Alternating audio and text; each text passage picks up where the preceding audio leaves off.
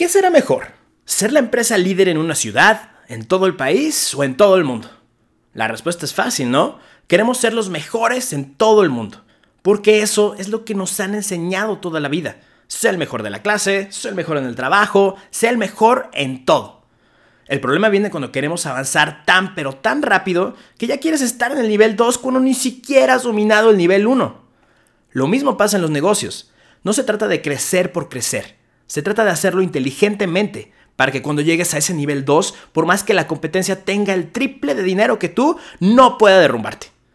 Pensar en la escalabilidad de tu negocio es parte de la planeación desde el inicio y hoy queremos hablarte de un caso de una empresa de Guadalajara que estoy seguro que conoces. ¿Sabes de quién hablo? Esto es Innovación Cero.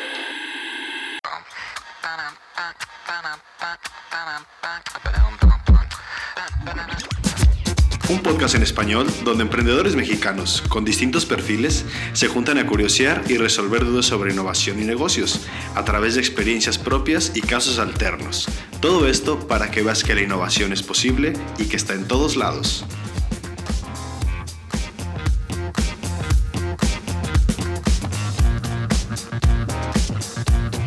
Muy buenas tardes, espero se encuentren todo muy bien, mis queridos escuchas.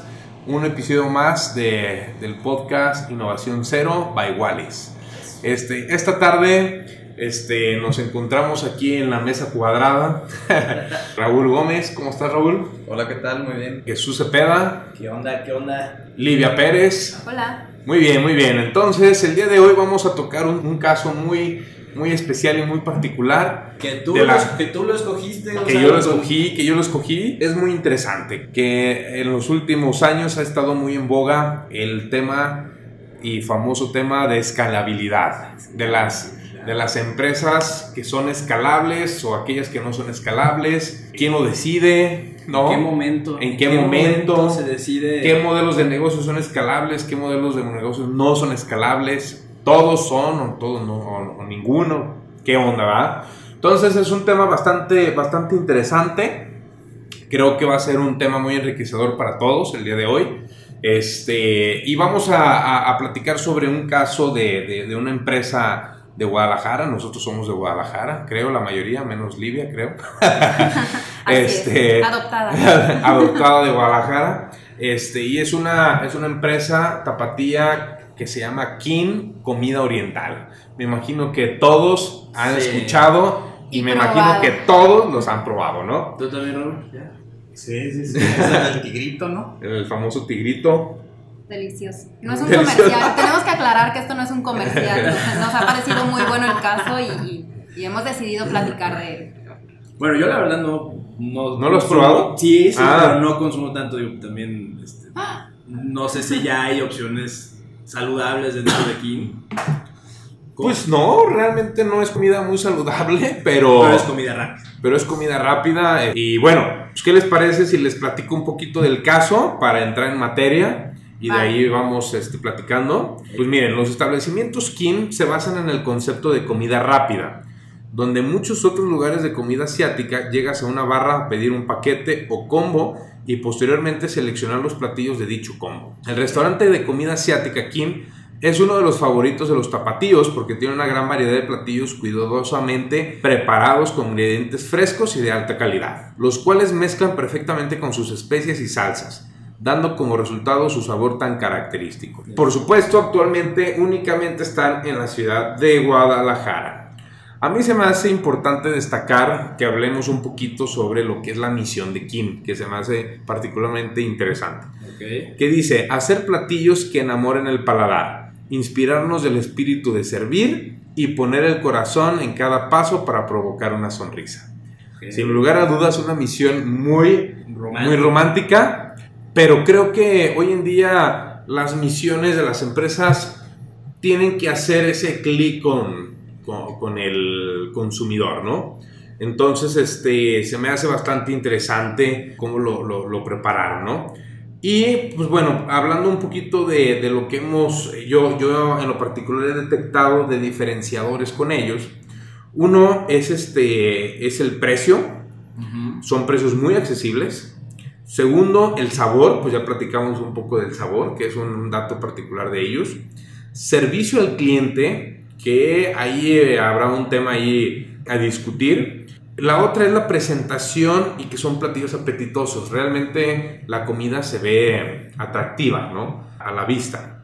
Y por último la limpieza, que es bien importante, eh, considerando su competencia, que son los de comida oriental, que, que vas al centro, híjole. Pero eh, ahí te deja... Tan, tan lindos. Eh, son muy lindos, son muy lindos, pero su limpieza no es lo suyo.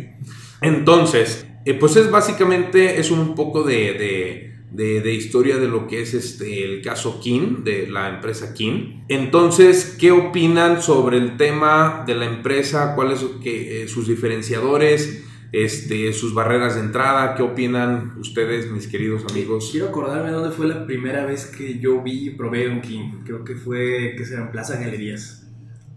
¿Dónde, dónde ustedes? A mí me pasó al contrario y ahora que hablabas de los diferenciadores que son, digo, muy notables, la verdad es que yo no los he notado.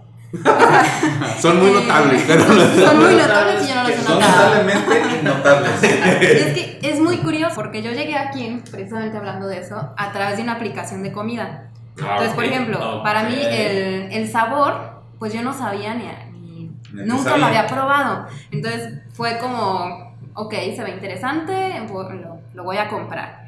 El servicio al cliente, en realidad a través de una aplicación, Pues no, no lo tenía, vives. no lo vives y no tenía ni idea de qué se trataba. Yo nunca había escuchado la marca.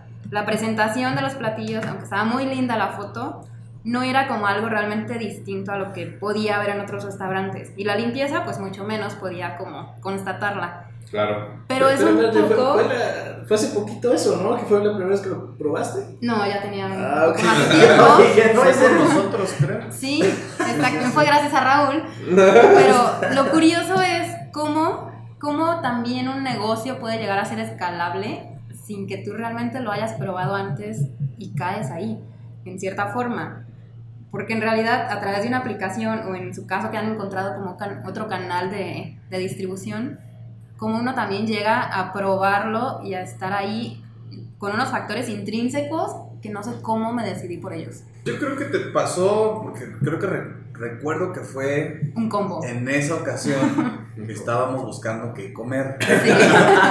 Que Y- Y digo, uno, uno em, acude a la ayuda de las aplicaciones, reúnen todas las opciones. Sí. facilidades. Y entonces empezamos a ver como temas de que qué se te antoja. Sí. Y entonces, ¿qué se nos antoja? Y unos dijeron, pues una cosa, otros otra cosa. Y creo que otra colega que teníamos ahí dijo, ¿no han probado Kim? Y ella fue la culpable de que buscáramos en Kim qué era lo que había. Y entonces, lo que nos pasó fue que de la vista y de lo que te dicen, pues, te nace la- el hambre, ¿no? Entonces, pues ya creo que así fue como, como decidimos este, Probarlo. en ese momento probarlo. Yo tampoco conozco el establecimiento en físico, así que la experiencia en establecimiento no la conozco. Pero es, a mí lo que sí me llamó la atención y me gustó fue cómo entregaron la comida, el tipo de empaque. Sí, una vez que llegó, sí. Ajá, ¿por qué? Porque es un empaque que no se te... No se escurre el no se te escurre, te, te mantiene la comida en su temperatura. No, a ver, pero es, es que te es viene como una cajita, es como una cajita y tiene como un... Que te hace creer que, que viene una nada de producto, pero, Pero es realmente Sí, viene es un buen. muchísimo. Eso me pasó. Y, pero sí. y eso fue La como nuestra, creo que fue nuestra primera Sí. experiencia con, con, con la comida de ellos, ¿no? Pero la, realmente la, la oferta de- del producto, a mí, que de hecho ahorita estoy viendo unos rollitos primavera, este, creo que es eh, muy, muy buena. O sea, la oferta del producto es muy buena. Eh, y el hecho de utilizar pues, una plataforma como las que mencionamos anteriormente para tener presencia del producto, pues un punto a su favor también. A mí, a mí lo que se me hace particularmente interesante de esta empresa es de que ellos compiten con dos cosas muy importantes, que es precio y sabor. Y, y que regularmente estos dos están regularmente peleados, no necesariamente, pero en la mentalidad del consumidor tiene este problema, ¿no? Sí. Que es precio alto, buena calidad, precio bajo, mala calidad. Y ellos han logrado tener estos dos como sus pilares, ¿no? Porque, por ejemplo, tú lo, tú, tú lo probaste, Livia, por Y una volví. aplicación y volviste. Entonces quiere decir que te enamoró el sabor y te pudo enamorar el precio. Los Sí. dos, ¿estamos de acuerdo? Me coqueteó el precio. Entonces, algo, a mí se me hace muy interesante este caso porque e- es una empresa que tiene estos pilares muy fuertes.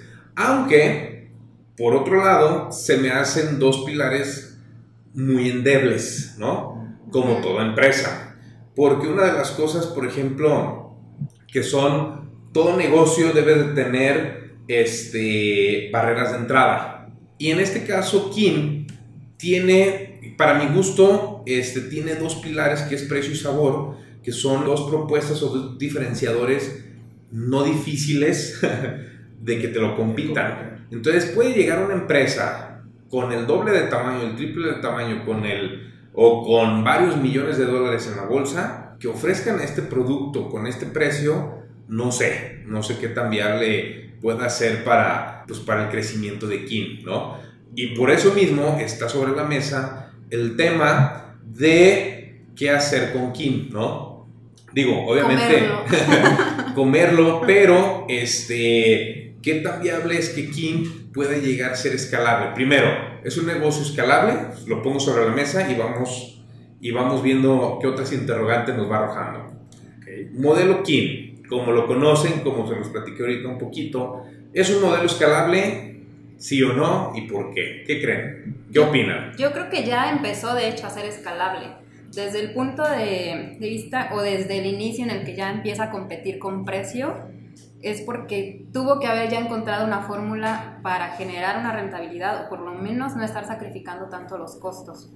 Si no lo ha conseguido o lo tiene que empezar a hacer, porque precisamente escalabilidad va muy enfocado a cómo crecer sin que se afecten tus costos y tus gastos Sí, economías de escala. es economía de escala. Exacto. Entonces, digo, o ya lo ha logrado o está en ese proceso de llegar a esa escalabilidad. Quizá no está en una escalabilidad exorbitante a un nivel mundial o no ha, para- no ha pasado como las fronteras, pero creo que por lo menos en las sucursales que tiene aquí o en el modelo que ha empezado a crear ya está teniendo las bases de...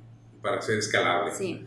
Y tú crees, y ustedes, perdón, ustedes consideran que es el momento de hacerlo exponencial, que, que digo, no sé si sea lo mismo o es lo mismo, pero empezar a, a escalarlo de manera importante, porque eh, si regresamos a lo que platicábamos hace un momento, que sus diferenciadores no son barreras de entrada. ¿Y por qué no decir, sabes qué? Hoy es el momento de empezar a crecerlo, de hacerlo escalable, de hacerlo exponencial, para poner una barrera de entrada, que precisamente el que estés en todos lados, esa es una barrera de entrada, ¿no? Ya una empresa extranjera o, nacional puede llegar a decir, híjole, ya King ya está a nivel nacional o a nivel internacional, no sé, le entramos o no le entramos, le vamos a poder quitar mercado o no. ¿Qué es lo que pasa con Oxxo? Pues Oxxo lo que tiene es que está en todos lados y ese tiene una barrera de entrada, ¿no? Eh, para competirle va a estar complicado. Entonces, Kim estará o no estará en el momento preciso para empezar a hacerlo exponencial. Yo digo que ya debieron haberlo hecho. O sea, Ya van tarde. ya va ya para, hasta para probarlo, porque yo veo que aquí en Guadalajara sí están obviamente muy bien posicionados, que incluso otro de, lo- de los temas que no, no sé cómo les ha ido es el, el restaurante, el concepto ya de restaurante que pusieron. Creo que hay dos, tres aquí en Guadalajara, ya en formato restaurante, uno ahí en Avenida Guadalupe, creo. Ah, sí, sí, sí. Ya me tocó oír uno que está en Plaza de Luca. que también está atascado, también, también, y también cuando estás ahí este, eh, con colegas de trabajo y todo, siempre es, vamos aquí, aquí. Ya no solo a las plazas, Claro. al, al- al área de... de Ya lo comida. quieren hacer como un centro de convergencia social. Exactamente. Pues por lo que veo, su estrategia de, de- de expansión a nivel de, de puntos de venta al público directa, todas las plazas, las, las importantes, las tienen. O sea, tienen eh, Galerías, Andares, Plaza Patria, Chapalita y Plaza de Luca y Gran Terraza. Entonces son puntos pues, que tienen mucho, mucha fuerza.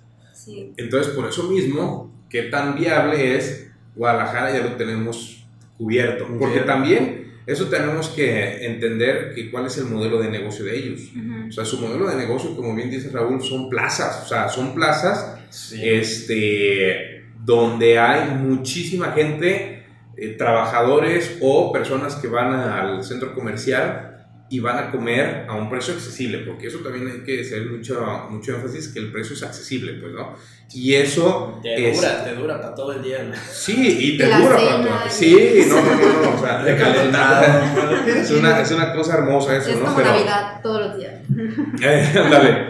Entonces, como bien dice Hechu, todos, todos opinan lo mismo de que ya van tarde la escalabilidad, escalabilidad. Yo no creo que vayan tarde realmente. Están, pero, están, están en el punto, porque muchas de las cosas que pasan con la economía oriental, sobre todo también en China lo hemos visto demasiado, mucho de su estrategia se basa en, llega una célula y es como expándete y invade la célula y luego vete sobre otra célula y vas creciendo poco a poco. Y que pasa mucho también con muchas startups en Silicon Valley. O sea, primero predomina en una pequeña célula, la dominas al 100 y te expandes a otra chiquita. A mí me suena muy razonable, que es lo que han intentado hacer como con Guadalajara, de primero empieza como a dominar y a, y a tener presencia en todos lados y después ábrete poco a poco hacia otras fronteras más cercanas, como ir abriendo el radar. pero no tienes la amenaza atrás. Porque digo, tenemos, hay que considerar de que, y volvemos al mismo tema, sus barreras de entrada. ¿Tú consideras barreras de entradas fuertes de Kim? Sí le puede llegar una competencia, digo, no está exento de eso y que ahorita está gozando de un muy buen publicity, como ya lo vimos, y que a lo mejor se está valiendo mucho de las aplicaciones. Sí tiene que hacer algo ya para reforzar como ese branding o ese, esa fidelización con los clientes.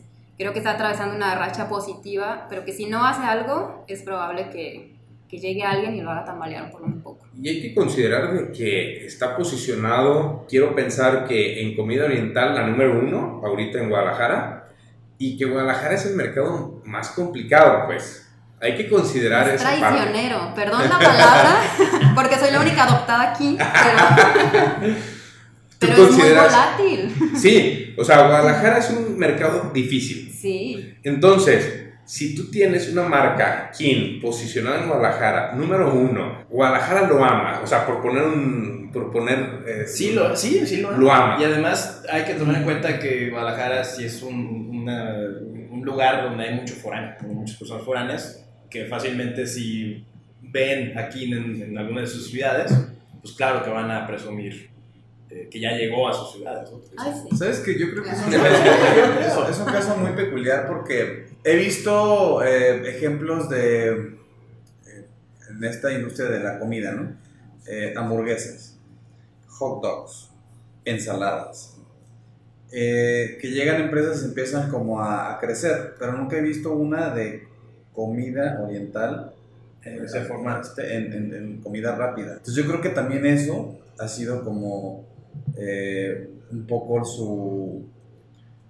eh, ¿Cómo Su llamarlo? su- No tanto su diferenciador, su- yo creo que es su, peculiaridad que encontró en una comida que no, con- yo nunca había visto una, también es aquí en Guadalajara. Entonces, y que la han sabido como explotar. Ahora, mm, por el tema de que si es el momento o están retrasados, yo creo que por lo que he visto o estoy conociendo, creo que están en el momento justo. Porque sí han crecido de manera como estructurada, Ujú. ¿no?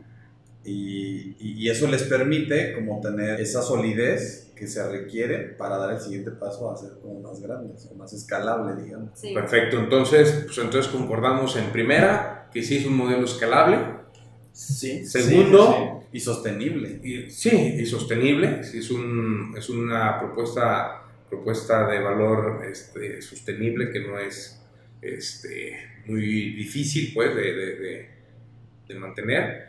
Y por otro lado, que está, puede estar en el momento justo de hacerlo escalable. Otra interrogante, ¿con qué modelo de escalabilidad creen ustedes que sea el ideal para Kim? Franquicia, propia, este, fondo de inversión, orgánico. Yo como lo estoy viendo, es, debe de ser muy atractivo para cualquiera que quiera abrir una franquicia. O sea, si tú lo, si tú lo abres a franquiciar, es muy Garantía. muy atractivo. Sí, para el inversionista, por supuesto. Para los socios, Que bueno, yo aquí partiría también de, de un hecho de entender un poquito la escalabilidad, porque casi siempre cuando hablamos de escalabilidad ya tendemos como a querer verlo a nivel mundial o como que se propague en, en miles de sucursales o, o puntos de venta. Y cuando hablamos de escalabilidad no siempre tiene que ser traducido precisamente en, en mayor presencia Cantidad, allá afuera o cantidad. También tiene sus orígenes desde cuando, ha- digo, nosotros, o se le llama comúnmente la escalabilidad vertical, cuando haces unas mejoras en tus procesos o al interior de la empresa para empezar a ser más rentable o productivo y poder crecer poco a poco. Y una escalabilidad horizontal cuando ya encuentras ese algo que te hace crecer exponencialmente o a un paso más acelerado. Yo ahorita creo que Kim sí está quizá en un proceso de escalabilidad vertical en el que está como entendiendo el, el caminito que es primero haz este, a tu negocio rentable, después haz que sea posible que se replique en una y otra célula y después entonces ya comienzas con una expansión. ¿Cómo llegaría a hacerlo ya una escalabilidad horizontal o ya una hacerlo expansión. expansión, yo creo que sí ha encontrado también como un punto fuerte en las aplicaciones y no dudaría que vaya, sí de franquicias, pero muy apoyado en tecnología y en, y en otras apps que van a llegar. Sí, definitivamente franquicia puede ser una buena oportunidad para ellos. Yo, por ejemplo, no sé, no sé, quiero acordarme, nomás no me acuerdo de los casos que he visto más bien de otra, otros Otros negocios. negocios de comida que vienen a, a Guadalajara, pero vienen ya en un formato muy grande, ¿no? Como, con esa presencia, porque ya estamos validados allá, ya va a funcionar en el formato que sea y en la escala que sea, Guadalajara, y los he visto, los he visto tronar, Digo, no me acuerdo, quiero, quiero que venga el, el- el caso en específico, pero no sé-. Ups, perdón. Whataburger eso no estuvo aquí y se fue. y se fue. Entonces, este, también esa es otra. No sé si el formato sencillo que tienen de, el local dentro del food court este, y en Ujú. las plazas sea el indicado o se vayan a lanzar por el formato de restaurantes que pues ya, ya aquí está funcionando, ¿no? Entonces, eh, ahí nada más sería como la, la, la pregunta La de disyuntiva. por dónde me iba. El formato de, de lo, dentro de las plazas, en, las, en los lugares de food court, pues yo creo que eso les ha funcionado muy bien. Sí. Creo que debe de ser el más exitoso, creo, no sé, pero por lo que veo, cada vez que paso por ahí veo las colas inmensas. Está está muy, muy complicado, ¿no? Pero desde mi punto de vista, la escalabilidad, la expansión de la marca, creo que sí se debe de hacer, para mi gusto. Ya lo deben de estar haciendo, pensando o armando, pero yo creo que sí lo tendría que hacer con sociedades. O sea, yo considero que manejar estos monstruos creo que sí, sí lo tenemos que hacer como más, más estructurado, pues, ¿no? Por eso mismo creo que a lo mejor sí el utilizar la vía de la, de la franquicia con estos socios puede ser una de las mejores opciones, creo, para mi gusto. Pero, este, porque no es un negocio 100% tecnológico, que lo puedas manejar, que sea más sencillo, eh, es un modelo tradicional, ¿no? No quiere decir que no se pueda expandir, por supuesto, tiene que ser un negocio exponencial, se puede hacer un negocio exponencial, pero creo que sí es un monstruo difícil de, de dominar, ¿no? Por ejemplo, el otro día estaba leyendo de, de la, de la empresa esta que es la competencia de Kim, de hecho, eh, que es Panda Express. Y Panda Express tiene 3.000 establecimientos, alrededor de 3.000 establecimientos, todos propios. Son de un mismo dueño y todos los manejan ellos. Entonces, Una pareja. Es una pareja, exactamente. Entonces, digo, no quiere decir que quien no lo pueda hacer. Es que es un tema romántico. ¿Qué tenemos tema para Exactamente, hay una novela romántica de por medio. que bueno, Este- Forever 21 empezó igual y bueno, es otro, es otro caso. Creo que quien puede hacer un modelo similar a lo que es Panda en, en- en Estados Unidos, yo creo que lo puede hacer. Pero, pero el franquiciarlo o, el, o hacer estas sociedades con diferentes empresarios alre- alrededor de, de, de México o incluso del mundo, este, puede hacerlo mucho mejor. ¿Por qué? Porque también muchas veces se nos olvida el tema de las culturas, de los gustos, de, de las costumbres. de todos los lugares. Y, y, eso también hay que considerarlo mucho, ¿no? Porque el hacerlo exponencial no quiere decir que el mismo modelo que te va a funcionar en Guadalajara te va a funcionar en el sur y te va a funcionar en el norte y en el centro, etcétera, ¿no? Entonces, siempre estas sociedades que tú puedas hacer con diferentes empresarios, lo que te va a facilitar mucho es la tropicalización del, del, de, de, tu, de, tu, empresa, ¿no? Entonces, eh, eso creo, para mi gusto, es una de las maneras más funcionales que puedas hacer. Oye, al momento de, de irse por, por franquicias, no puede llegar a pasar, como en varios casos, que la calidad del producto se empieza a dispersar y luego pase como creo que le pasó a Subway, ¿no? Que de tanto franquicia que empezaron a tener, siempre son grandes problemas con calidad, con, con los diferenciadores que también se platicaron al inicio, ¿no? Sí, e, es un riesgo siempre. Ese es el gran problema. De... E, ese es un, siempre es un riesgo, pero Kim en su momento tendrá que migrar a la supervisión meramente, ¿no? De la supervisión de la calidad, de la presentación, del servicio, etcétera, etcétera. Y él y ellos se tendrán que encargar de, que todo se, se, ofrezca de la misma manera, ¿no? Y el utilizar, por ejemplo, a mí, a, a mí no me desagrada mucho el franquiciar de una manera o la franquicia maestra por estado, ¿no? Porque lo haces todo con una sola persona y esa persona es, pongo 5, 6, 10. En ese formato. En ese formato, en mi estado, no me salgo de aquí y tienes pocos socios. A diferencia de, por ejemplo, Oxo. Eh, Oxo, que tienes miles o millones de socios. O, o, por ejemplo, o regularmente las franquicias, que tienes un socio por franquicia y te vuelves loco con tanto socio, ¿no? Y tienes que educar a miles o millones de socios. O sea, de educar de una manera bien, pues, ¿no? sí. eh, por, y no es lo mismo educar o capacitar a tu socio en Colima, a tu socio en Nayarit, a tu socio en México, etcétera, ¿no? Entonces, ese, ese formato pues, puede, puede ser interesante, ¿no? Sobre todo en modelos tradicionales, ¿no? Que eso es lo que creo que, que tienes que ver la manera cómo puede funcionar, ¿no? ¿Y creen que la franquicia sea el único medio. ¿Medio? El único medio para, para hacerlo escalable, sí, claro, para crecer. La franquicia sea el único medio. No, pues existe lo de la sociedad, como bien mencionaba Gonzalo. No, el expandirte por tu propia cuenta. ¿no? Expandirte por tu propia cuenta, que te vas a tardar más. Va a llevar una gran inversión también. te vas a tardar más en poderlo realizar. Que digo, volviendo al punto, por ejemplo, de Forever. Eh, Forever, Forever 21, digo, no sé si sepan la historia, pero también es una empresa familiar que se ha negado y se negó durante mucho tiempo a salir a la bolsa, a tener como franquicias, a, hacerlo todo en un contexto tan familiar y privado y lograron lo que lograron digo, a niveles sorprendentes. Ahorita están obviamente... Y tronaron. Y tronaron a niveles sorprendentes. Exactamente. Ya, ya no pueden ser forever, pero... Exactamente, ya de Forever les quedó el nombre. sí, claro, por supuesto.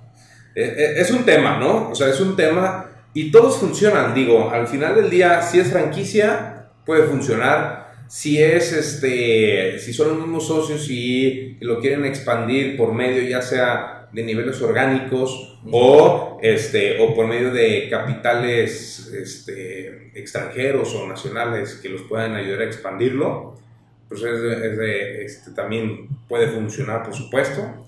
Este, o, o, o, las sociedades estas de franquicias maestras por estado, yo creo que pueden funcionar. Nada más hay que considerar, pues el, el, creo yo que todo radica en el modelo de negocio. Exactamente. Porque la propuesta de valor. Que... La propuesta, porque si no, si, si te conviertes en un tema, o sea, se puede llegar a complicar, por ejemplo, si lo vemos desde un punto de vista de franquicia, Imagínate cuántos franquiciatarios te vas a estar enrolando diario, ¿no? Sí. O sea, muchísimos. Si lo ves desde el punto de vista orgánico, pues bueno, ahí es lo que platicábamos, que corres el riesgo de que llegue un monstruote o, o simplemente llega Panda Express, es lo mismo, realmente es lo mismo. Llega Panda Express con el capital que trae, con las 3.000 sucursales que tienen en Estados Unidos, digo, no sé, no, no, quiero, no quiero decir que va a funcionar o no va a funcionar, pero tiene muchas probabilidades de que pueda funcionar.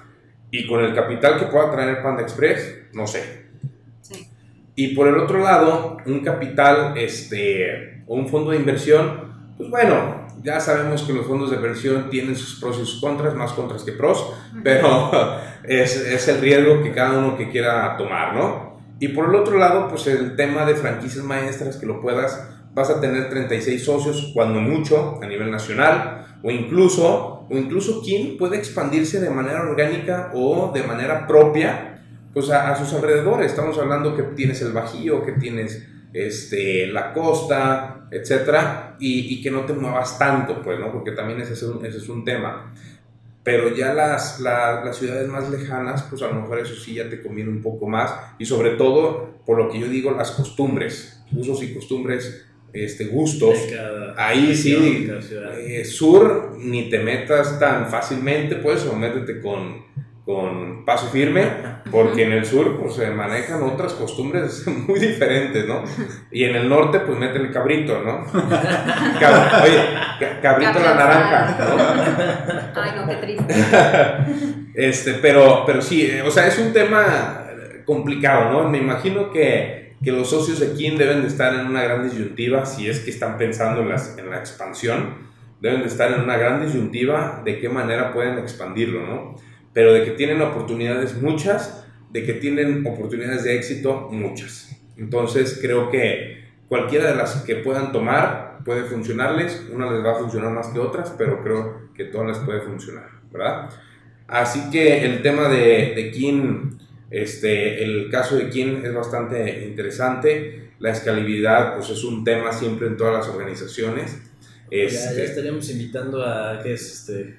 El fundador, Esperemos que el fundador próximamente este, su versión. que nos pueda dar su versión, claro, por supuesto, siempre el tener el este, de viva voz, ¿no? Lo que vive, porque digo, son problemas, son como lo que les llaman happy problems, ¿no? De decir, híjole, ¿ahora qué hago, no? Eh, crezco para, para allá, crezco para acá, puedo hacerlo, ¿cómo lo haré? Mis eh, franquiciatarios se mueren por franquicias, este, fondos de inversión se mueren por invertir aquí. O sea, yo creo que son de esos happy problems. sí, no, por supuesto. Son, son happy problems, definitivamente. ¿Sabes? Pero sabes una cosa, yo creo que el happy problem tendría, digo, debería de cuidarse mucho de no quedarse como en el ah, tengo tantos happy problems por resolver que no, que no, que, no, te avientas ninguno, ¿no? Que, sí, que, te congelas. Y te congelas y dices, oye, y de repente te llega. Y te confías. Ajá. Y dices, no, pues yo voy creciendo así y de repente sale el que dices, ¿no? Sale Happy Panda. No. Eh, Panda Express. Panda Express. Sale Panda Express y llega y te pone 25 de diferentes puntos y se te acabó tu ventaja competitiva y tu barrera, tu pequeña barrerita de entrada que estabas construyendo, ¿no? Y te la tumba de un. Y que le abrió el mercado, porque a fin de cuentas ya le validó el mercado, ya le abrió ya como el camino. Ah, sí funciona, entonces pues. Gracias.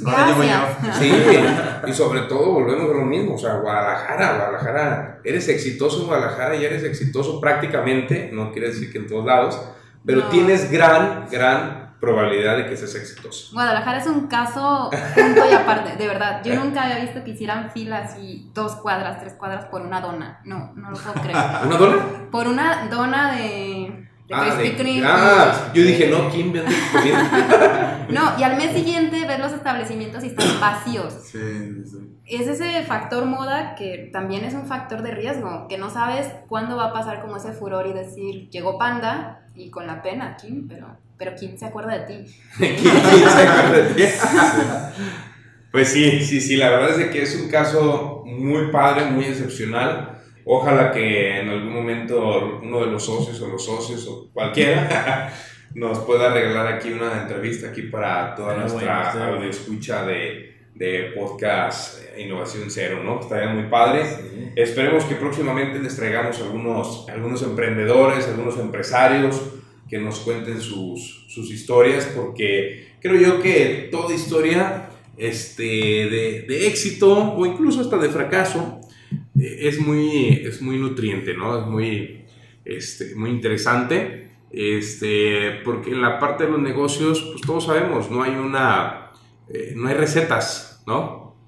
No hay recetas, no hay librito que te ayude, obviamente te ayudarán a que puedas abrir tu mente, lo que sea, pero, ningún libro te va a decir, haz paso 1, paso 2, paso 3, paso 10 y eres exitoso, ¿no? Bueno, igual y sí, Lamentablemente. igual y sí te dicen acá. Ah, bueno, En claro. te decimos Eh, bueno, obviamente cierran algunos libros ahí medios extorsionadores. este, en pero digo, no. Invitados tenemos este, nuestro programa de, de incubación y preincubación también para Sí. aquellos eh, que, que empresarios. te, que te ayuden a, a disminuir la Claro. probabilidad. ¿no? Pero no, como dices, no hay realmente una, una, un elixir, Fórmula una mágica. fórmula No. mágica. La pócima mágica del negocio exitoso. ¿no? Que pues, si la tienen, róbenla. Ah, pero definitivamente creo que este, lejos de, de que tengas el modelo exitoso, que tengas el negocio del siglo, eh, todo depende, todo depende del emprendedor o del empresario. Definitivamente el que pueda, esa, aquella persona que pueda tomar buenas decisiones en el momento preciso, eso es lo que yo creo que hace la diferencia con muchos empresarios. Y creo que Kim ahorita está en ese momento. Si realmente los empresarios están de cierta manera hechos De la espíritu virtud. empresarial, Sí. deben de tomar buenas decisiones porque ahorita están en crecimiento, están en un boom, ¿no? Y deben de saber aprovechar ese boom y, y sobre todo, pues no dormirse en sus laureles, porque ese es el mayor de los temas, ¿no? Este, ¿cuánt- ¿Cuántas empresas no hemos visto fracasar en este siglo? O deja tú de este siglo. En la estos- cúspide. en estos últimos, ¿qué? 19 años del 2000 para acá. En esta ¿cuántos? década, en esta década Sí. que ya está En esta década, ¿cuántos negocios por terminar. es, es cuántos monstruos este, multinacionales hemos visto caer, ¿no? Y que de hecho también en esa curva precisamente o en ese ciclo de vida, la etapa de madurez es una de las más peligrosas porque precisamente se confían de que están como en un punto álgido, que tienen el éxito y dejas como de estar visualizando al mercado, de estar viendo qué viene en tendencia, descuidas lo que tienes y se te puede ir. O sea, también es como un factor de decir, estoy en el momento de tomar el tren de hacerlo exponencial o cómo voy a sostener ese periodo de madurez para que no entre en un declive y te lleve a la muerte como empresa. Creo que también un factor eh, clave en la escalabilidad es cuándo puedes controlar el que tu negocio empiece a crecer. Que también, por ejemplo, yo cuando empecé a manejar, lo primero que me preguntaron así de ¿a qué velocidad tienes que ir? ¿no? Yo dije, pues a, a todo o, o menos. Dije, esta es una pregunta capciosa. Y me quedó muy, muy grabado que me dices que en realidad tú tienes que ir a la velocidad que controles el auto, porque si no, ocasionas un accidente, si vas muy lento, si vas muy rápido, independiente, ¿no? Tienes que saber en qué momento también tú como empresario eres capaz de controlar los factores para hacer escalable el negocio. Quizá de repente tienes como el proceso de decir, es el momento y, y tengo la receta mágica para hacerlo escalable y no estás preparado o no has considerado también inclusive un factor emocional lo que va a conllevar a hacerlo escalable. Y cuántas empresas también lo han tronado porque su CEO pues no ha podido con la carga o no ha podido como afrontar lo que viene también después de eso. Toda empresa, quieras o no, se escucha, a lo mejor se podrá escuchar feo, ¿no? Pero de decir, pues es que toda empresa depende de- del empresario. O sea, al final del día, pues, y, no, y no por decir o no por menospreciar a los colaboradores, porque no, pero sí en el tema de que el empresario toma decisiones, ese es el tema. Y puede tomar buenas decisiones o puede tomar malas decisiones. Y lo que dice Livia es bien importante, de que estás en la cúspide y todos los conferencistas, todos los libros nos enseñan a que, a que el empresario es aquel que trabaja la empresa para él, no, no él para la empresa, ¿no? Pero yo difiero en algún punto de esa situación porque el empresario no se puede desatender, pues, o sea, no puede decir, no, es que tú ya, o sea, ya estás, pues que el negocio trabaje para ti, ok, pero, pero espérame, o sea, no es el simple hecho de decir que ya trabaje para mí la empresa, sino también yo, ¿cómo voy a trabajar para, para seguir sosteniendo esto, no? Este, ahí llega en el punto en el que muchos dicen, oye, pues el, el consejo de administración, hay que profesionalizar la empresa. Todo está perfecto, creo yo. Pero al final del día, el empresario no puede desatenderse de sus labores día a día. Y obviamente el empresario no es de decir tienes que llegar a tu tienda, tienes que abrir, tienes que esto. No, o sea, no estoy diciendo eso. Pero sí tener el tema o sí considerar que el empresario, como bien dice, debe de tomar decisiones estratégicas que lleven a la empresa a perdurar o, o a su debilitamiento y a su, hasta su quiebra, ¿no? Un caso a mí que me, que me quedó muy marcado era, por ejemplo, el caso de, de Nextel, ¿no? Nextel Mm. México. Y, y una de las cosas que siempre yo en algún momento cuando leí el caso de Nextel era de que, por ejemplo, el CEO, nadie, nadie, nadie lo veía. No se sea, enteraba qué pasaba. No, no se enteraba, porque Nextel estaba en la Ciudad de México, él vivía en Cancún, iba una vez cada 15 días a la Ciudad de México y no Oh, estaba, no estaba donde se estaba gestando todo el tema, ¿no? Y, y, y ese es el, esa es la situación de que muchas veces este, el empresario ahí es donde eh, se toma muy a pecho eh, las palabras de decir que la empresa trabaje para ti, ¿no? Y, y que no tú para la empresa. Y ahí es donde creo que a lo mejor los conferencistas lo hacen ver eh, de una manera o no lo explican bien, ¿no? De decir, "Esper- espérame, tú no, no quiere decir que te me vayas y te ausentes y está bien que te puedas tomar un mesecito de vacaciones, pero oye, pero ¿sabes qué? Tienes que ver la empresa, tienes que ver qué hay, este, estar siempre trabajando, porque el empresario, ese es el tema, que siempre tiene que estar trabajando en cómo hacer su mejor su empresa, ¿no? Porque esa es la manera en la que va a perdurar la innovación, es lo que tocamos en algún momento, ¿no? La innovación, la innovación, la innovación, escuchar al cliente, saber qué es lo que quiere, ¿no? Entonces, creo que, creo que eso es un tema bien fundamental que ahorita tienen de chamba mis queridos amigos de King, este, y Sí. tienen una labor muy, muy complicada, pero sin lugar a dudas muy reconfortante, ¿no? Una, una tarea bastante divertida. ¿Creen que, que hay alguna oportunidad de mejora De explorar. de explorar King, o sea, King en sí, alguna oportunidad. Que nos mande una caja y vamos viendo. No estaría- no estaría vamos mal probando el producto. Que me convence el producto. Yo, Yo, yo, por ejemplo, este, no me sigue convenciendo tanto. Este, yo sé que pues, ahorita no estamos en, en la mejor forma física, pero sí me preocupo mucho por la, la parte saludable, ¿no? Por más este, que sí he visto que ha evolucionado eso y han metido verduras este tipo de cosas sí, en sus productos, todavía algo no me cuadra, ¿no? Las cantidades puede ser, o que a fin de cuentas, si te mandan un buen de cantidad, pues uno no siempre se controla. O sea, Claro. ¿Cómo podrían también este, tocar? tocar o, o- Atacar o a- el mercado atacar ese más. mercado saludable, ¿no? Exactamente, creo que podría ser nada más para, para no dejar de lado, pues quienes queremos comer a un precio accesible, Claro. con cantidades buenas, con accesibilidad. Yo creo que hay una, yo, yo considero que hay una oportunidad fuerte para Kim, que es el servicio. Yo creo que pueden mejorar el servicio porque esas filas interminables creo que pueden hacer algo. No sé, no sé qué pueden hacer, Ok. pero, este, pero yo creo que Kim sí puede hacer algo con, para mejorar la experiencia, ¿no? Porque a mí en lo particular no me gusta estar esperando mucho parado.